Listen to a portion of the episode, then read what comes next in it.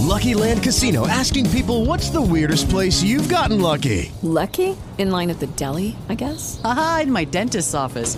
More than once, actually. Do I have to say? Yes, you do. In the car before my kids' PTA meeting. Really? Yes. Excuse me, what's the weirdest place you've gotten lucky? I never win and tell. Well, there you have it. You can get lucky anywhere playing at LuckyLandSlots.com. Play for free right now. Are you feeling lucky? No purchase necessary. Void where prohibited by law. 18 plus. Terms and conditions apply. See website for details. With the Lucky Land slots, you can get lucky just about anywhere. This is your captain speaking. Uh, we've got clear runway and the weather's fine, but we're just going to circle up here a while and uh, get lucky. No, no, nothing like that. It's just these cash prizes add up quick. So I suggest you sit back, keep your tray table upright, and start getting lucky. Play for free at LuckyLandSlots.com. Are you feeling lucky? No purchase necessary. Void where prohibited by law. 18 plus terms and conditions apply. See website for details.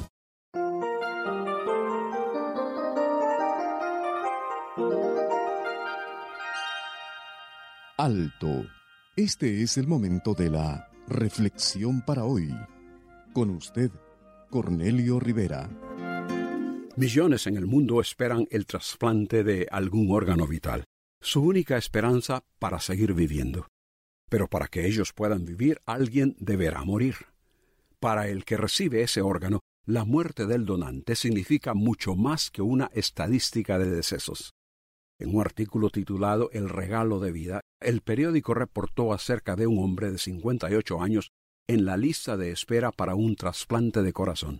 La familia fue conmovida cuando la hija de 22 años pereció en un accidente automovilístico. Los médicos también les informaron que el corazón de la hija estaba disponible para ser trasplantado al padre si ellos lo aceptaban. La decisión fue difícil. ¿Cómo sería posible que un ser querido tuviese que morir para que otro viviera? La decisión se hizo y la muerte de una persona permitió que otra viviera. El fin de uno significó una nueva vida para otro. La mayoría de los que observaron la crucifixión de Jesús pensaron de su muerte como un suceso dramático, la crucifixión de un revoltoso político o de un fanático religioso. Pero llegó un momento cuando muchos tendrían que pensar que algo más estaba ocurriendo, algo más que la ejecución de uno acusado de sedición contra Roma. Jesús había dicho, yo he venido para que tengan vida y la tengan en abundancia. Yo soy el buen pastor que su vida da por las ovejas. Yo pongo mi vida. Después de una agonía en la cruz como de tres horas, Jesús exclamó, Consumado es, y exhaló el Espíritu. Lo que vino a hacer estaba terminado. Dice la Escritura que Cristo padeció por nosotros y llevó él mismo nuestros pecados en su cuerpo sobre el madero para que vivamos, que fue por su herida de muerte por la que somos sanados de nuestra enfermedad de pecado y así que vivamos por él, que la dádiva de Dios es vida eterna en Cristo Jesús. Esa dádiva o regalo de vida, como el que recibe un órgano para poder vivir, necesita ser recibido. ¿Has tú recibido la vida que te quiere dar el que murió por ti? Si la palabra de Dios ha despertado en usted interés en el área espiritual, comuníquese con nosotros. Escríbanos al correo electrónico preguntas arroba elcaminodelavida.org.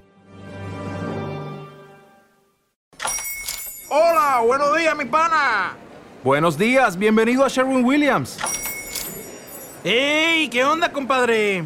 ¿Qué onda? Ya tengo lista la pintura que ordenaste en el ProPlus app. Con más de 6.000 representantes en nuestras tiendas listos para atenderte en tu idioma y beneficios para contratistas que encontrarás en aliadopro.com. En Sherwin Williams somos el aliado del PRO.